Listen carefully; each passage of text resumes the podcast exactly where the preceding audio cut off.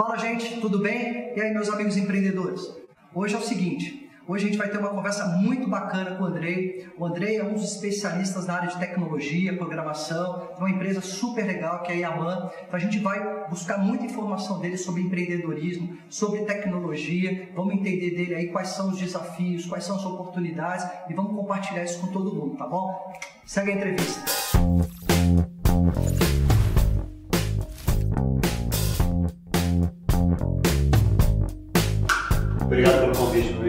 Seja bem-vindo. Olha, conta um pouquinho pra gente, cara. Quem é o Andrei, né? Até Legal. antes da gente falar da, pô, desse empreendedor, que é importante que as pessoas te conheçam. Acho que a de empreendedor tem uma pessoa, né? a gente acaba esquecendo isso, né? São todas pessoas com, com fraquezas é, e com dificuldades do passado. E todo mundo tem sua história. Eu sempre fui apaixonado por tecnologia, sempre, desde, desde pequenininho. E meu pai veio de Pernambuco, era, era torneiro mecânico. Na, na minha visão hoje, ele tinha uma grande visão. Quando tinha uns 7 anos, a gente está falando de 1986, é, ele viu um curso de, de informática e falou, meu, você vai fazer isso aí. Me matriculou no curso da Micronews, morava em Osasco, eu pegava o ônibus até o centro de São Paulo, uma hora e meia de ônibus, 7 horas da manhã, passava, fazia o curso lá, COBOL, BASIC, é, Lotus, só linguagem nova. Os né? primórdios. Os que, que é um pouquinho mais velho, não tão velho, vai me entender. E, e ali eu comecei na, na área de tecnologia. Pouco tempo depois, tinha uns 9, 10 anos, meu pai conseguiu, com a aposentadoria dele, o dinheiro da aposentadoria, ele conseguiu comprar o primeiro computador na minha casa. E meu irmão, ele era analista de OM. Mas teu pai já tinha uma visão bastante estratégica e Eu, diferenciada. eu, eu entendo que sim. Porque naquela época já ter essa preocupação de comprar o computador, de. Né, Sim. porque a história profissional dele não é da área de Não é da área de tecnologia, mas era, acho que era um cara muito antenado e, e tinha, tinha essa visão. E eu acho que essa, o primeiro computador foi o que fez uma grande diferença na minha vida. Na época, a gente sempre do, do limão a gente faz uma limonada. Né? Eu adorava o joguinho e tudo mais, mas meu irmão era, era analista de OM na época. Analista de OM e fazia tudo no papel. Quem não sabe o que é OM é organização em métodos. Você cria processos, fluxograma. E eu aprendi isso com 9 anos, 8, 9 anos a ter conceito de lógica. Porque meu irmão, espertão, inteligente, pô, vou contratar esse estagiário aí, que pagava um dólar por dia. É, eu, lembro desse, eu lembro desse número, cara. Não lembro a cotação, mas era um dólar por dia que o estagiário ganhava. Eu trabalhava em casa, então já tinha uma visão, né? Adorava Já trabalhar era home office. dolarizado já. Não, já era dolarizado e fazia home office. Pô, então vocês são muito, muito antenados. É, comecei, ele, me pagava para quê? Para eu, eu, eu passar para o computador tudo que ele tinha feito em papel.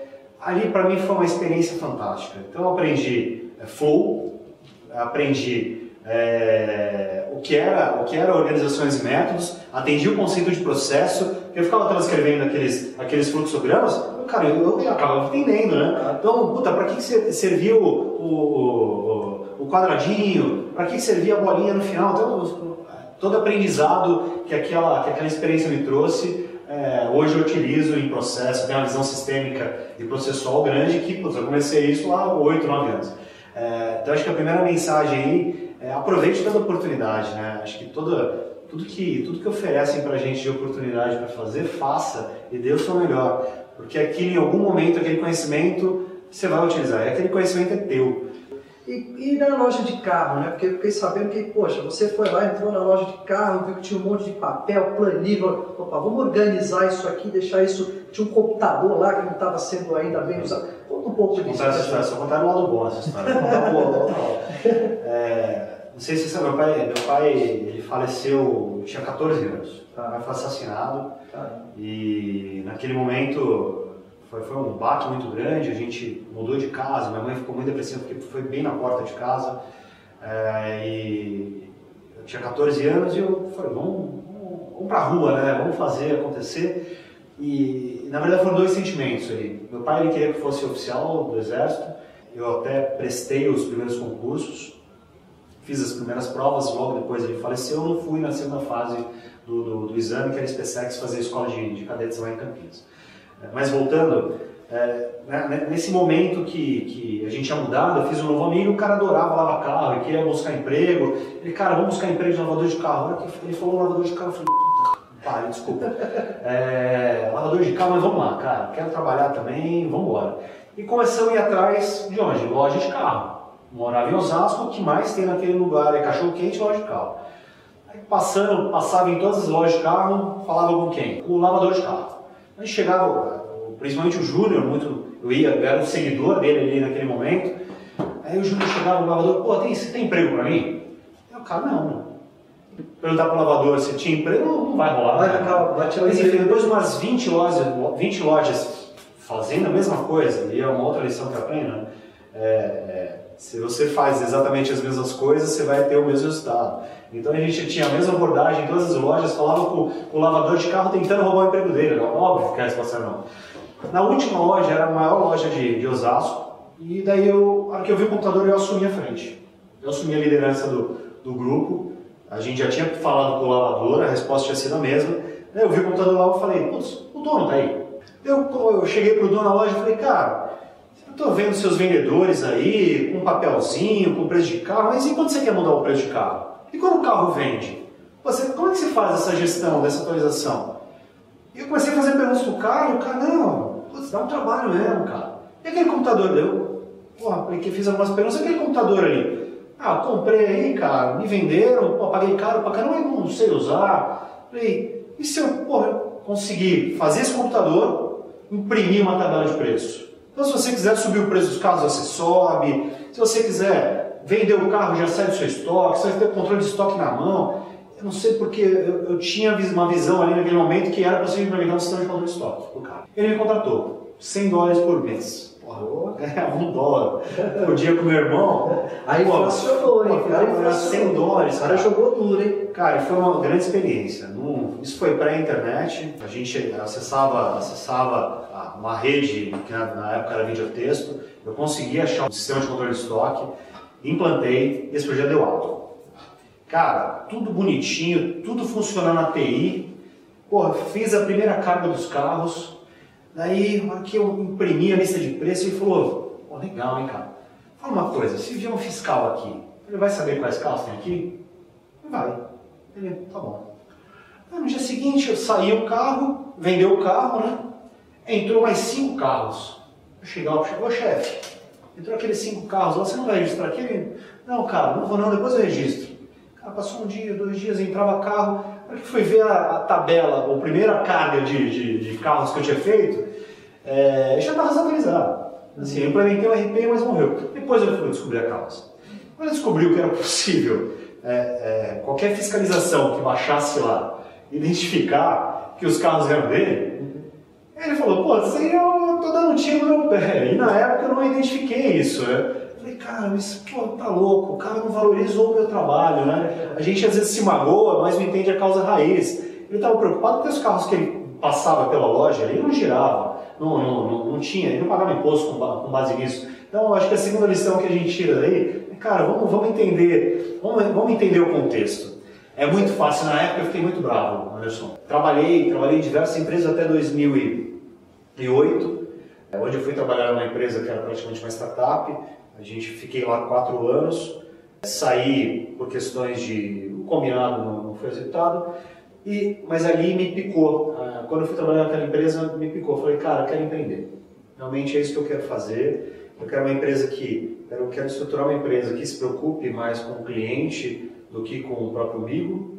Eu quero uma empresa é, com todo mundo alinhado, de novo, focando no cliente, que eu vi as grandes empresas todo mundo preocupado com o seu bônus e esquecia muitas vezes o, o propósito de, de estar lá. Então, assim, é, a gente sabe que ser empreendedor hoje no Brasil é um desafio muito grande, porque grande parte das empresas fecham um espaço de tempo muito curto, né? E a gente entende também que uma das razões é você ter um bom planejamento na mão. Né? Não basta você ter uma boa ideia, ter capital, mas se todas as etapas não forem respondidas, né, fica mais difícil. Né? Também você não pode fazer uma coisa muito complexa, senão você não começa. É importante ter a coragem de falar, pô, agora eu vou, né? mas tomando alguns cuidados.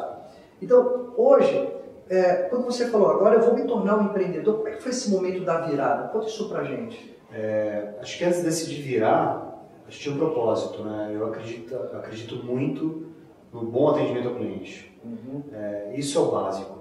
E daí uma empresa prestadora de serviço que tem por trás do, do do bom atendimento ao cliente? As pessoas. Então, eu e eu, eu, meu sócio, quando a gente, a gente decidiu, decidiu se juntar e a Yaman já tinha sido fundada em 2011, eu entrei em 2013 para fazer o turnaround da companhia, eh, a gente discutiu muito, entrei, investi, a gente remodelou e relançou no mercado. Mas o grande diferencial foi um bom atendimento, a gente quer realmente, a gente se preocupa com o cliente e como a gente vai fazer isso? O, o propósito que a gente tem são pessoas felizes. Então, a gente sempre investiu em gente. A gente sempre se preocupou em ter um RH. Desde o D, D0 não digo, mas o D0, com um pouquinho de dinheiro, a gente trouxe uma pessoa para cuidar de para cuidar de recursos humanos. É uma coisa que eu acredito muito, é uma coisa que eu recomendo fortemente para todos os empreendedores. Mas voltando no momento da virada, primeiro eu já tinha, por mais que a gente, por mais que a gente se planeje financeiramente, eu era executivo, tinha um bom salário, mas só que eu tinha um bom custo, um custo altíssimo. Então, o primeiro alinhamento foi em casa. Falei, gente, vamos cortar custos. É, então isso com minha filha, que tinha dois anos, ela participou do, do bate-papo, a Clara tinha é, dois anos naquela época. É, o Gabriel, faz sete anos, o Gabriel tinha uns oito anos e minha esposa. Eu falei, o papai vai empreender, empreender é risco, aqui no Brasil mais ainda, mas Sim. até empreender a gente não sabe quanto arriscado é no Brasil, mas enfim, mas vale a pena, recomendo para todo mundo. Então, acho que esse alinhamento, alinhamento com a família que vai te dar o suporte. Sem isso é um, é um grande erro sair fazendo, senão qualquer coisa você é um grande, é, você está sozinho, né? Então, a família, a família para te dar suporte é importantíssimo. O segundo, segundo ponto que eu acho que eu acho crucial é um bom alinhamento entre os sócios. Qual é o propósito? Porque as empresas mudam, as empresas crescem, é, só que tem que, ter um, tem que ter um valor muito grande entre os sócios, um alinhamento é, sólido para não rachar. E eu e meu sócio a gente tem, e a gente sempre acreditou em, em coisas como funcionários felizes, clientes felizes e acionistas felizes. Em cima dessa questão do Sim. sócio, é, você acredita que é, esse ponto de alinhamento dos sócios, ele é fundamental numa visão que os sócios vão se complementar com habilidades diferentes ou isso não necessariamente é importante? Como é que é a tua cabeça? Porque hoje na tua empresa, né, a tua relação com o teu sócio, como é que vocês desenvolveram bem essa questão dessa divisão, né? papéis, atribuições, como é que um vai complementando o outro para que no final do dia o resultado aconteça? Como é que é essa como é que é essa química aí? Multidisciplinares e com diversidade, eu acho que é um time, um time campeão. É, alguém que, se você tem sócio que pensa igual e tem as mesmas competências que você, dificilmente vai dar certo. Uhum. A Yaman, quando, quando surgiu, ela surgiu com quatro técnicos. E durante dois anos não conseguiu tracionar. É, quando entrou, então ficou meu, meu, meu sócio com skill técnico é, e eu com skill comercial, aí o negócio começou a tracionar. E depois a gente trouxe outros skills, a gente foi trazendo sócios fazendo vesting ao longo do, do, dos anos, é, com, com, as, com, com, direito à opção, direito à equity realmente, mas fazendo vesting ao longo dos anos para trazer é, perfis complementares que nós dois não tínhamos na época. Então hoje, além de nós dois, nós temos mais três sócios que a gente trouxe, eram executivos de grandes, de grandes companhias, que a gente trouxe também da Yaman para complementar skills que faltavam. Quais foram os principais problemas no início da operação? O que, que você pode citar como o maior desafio de vocês? E se também, em algum momento, vocês pensaram assim, acho que não dá para ir para frente? Primeiro eu vou responder, eu acho que como tratar qualquer dor né, de empreendedor. É ser inconf... É, é, um cara que não conforma com as coisas que são feitas. E, e, e por que isso? É, o que, quando você empreende, o que é mais comum é o cliente, você bater lá na porta, o primeiro cliente, né? Ah, mas me dá case. É, ou eu só compro de empresas que faturam acima de 100 milhões de dólares. Então, se você se conforma com essas regras, você não vai, não vai para frente. E hoje, é, basicamente, a Yaman ela está posicionada em qual segmento de serviços hoje? Sim. Hoje, hoje nós somos uma, uma, uma empresa é, de, de qualidade e engenharia de software é, a gente ajuda as grandes corporações, os líderes, a entregarem software com mais velocidade, com qualidade e com segurança. Então, eu acelero esse ciclo de desenvolvimento de, de, de novos produtos. Vamos pensar em, em, digital, em digital business, principalmente, e produtos digitais, é, mas com qualidade. Né? A gente tem um, tem um lema lá dentro de casa que é o não hit cliente.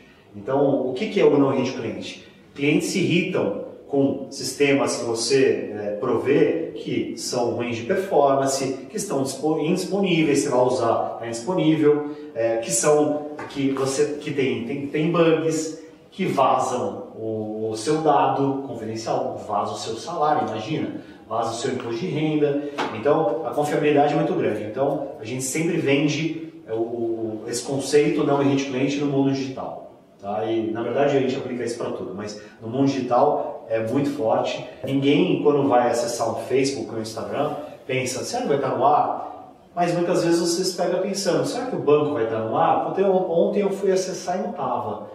Então, a gente ajuda os clientes a, entregar eficiência na, na área de tecnologia, acelerando o processo de desenvolvimento, com, com, com performance, qualidade e segurança. Quem vai atuar no seu segmento hoje?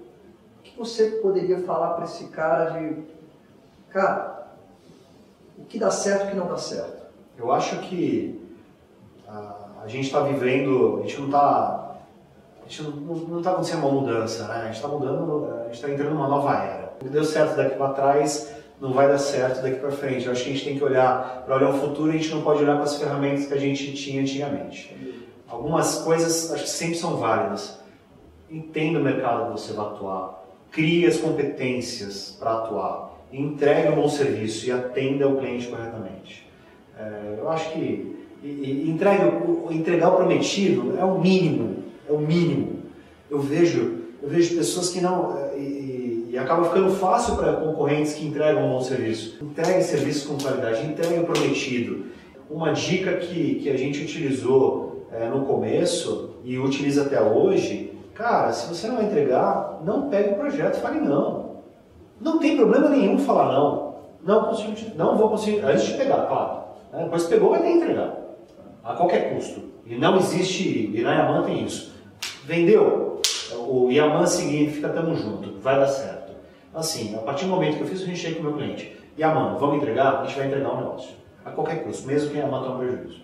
É, mas se você não é capaz de, de executar, se você vai decepcionar o seu cliente, fale não antes de pegar. Então, falar não não é um demérito, não tem problema nenhum. E não e, ou, você consegue entregar parcial. Ó, seu cliente, você quer A, B e C. Você é muito transparente. Eu só entrego A. Eu consigo entregar para você. Você consegue contratar B e C e, e, construa junto com o cliente alternativas. Porque é impossível entregar tudo. Né? Alguém falar que não, vou fazer, não dá, não dá. Tem coisas que não dá. Então falar não não é demérito para ninguém. O demérito é falar que vai entregar e vai entregar. Andrei, obrigado pela nossa conversa. Cara, mais alguma coisa que você acha que valeria a pena a gente deixar como recado aí para Sim, sim, sim. Eu fico muito, muito feliz em hoje poder falar que eu criei, a, criei algo que é muito maior que eu. A Eman não é o Andrei, não é o Luiz, que é o meu sócio. A Eman é a Eman. É, a Eman não necessita mais dos fundadores para sobreviver a gente agrega um valor? Hoje, ainda assim, agregamos. Mas a gente criou uma, uma companhia para ser muito maior que a gente. Eu não sou o CEO da AMA. Na verdade, eu estou o CEO da AMA. Então, é, pense para quem quer empreender. Crie empresas para o mundo. Senão, você, aquele negócio sempre vai depender de você. Você não vai conseguir crescer. Você não vai conseguir criar outros negócios. Então, acho que principal dica é crie negócios para o mundo. Gente, essa conversa foi muito bacana. Eu acho que a gente conseguiu aí buscar conceitos de empreendedorismo, enfim, super importantes aí para a vida de todo mundo. Andrei, obrigado. Obrigado.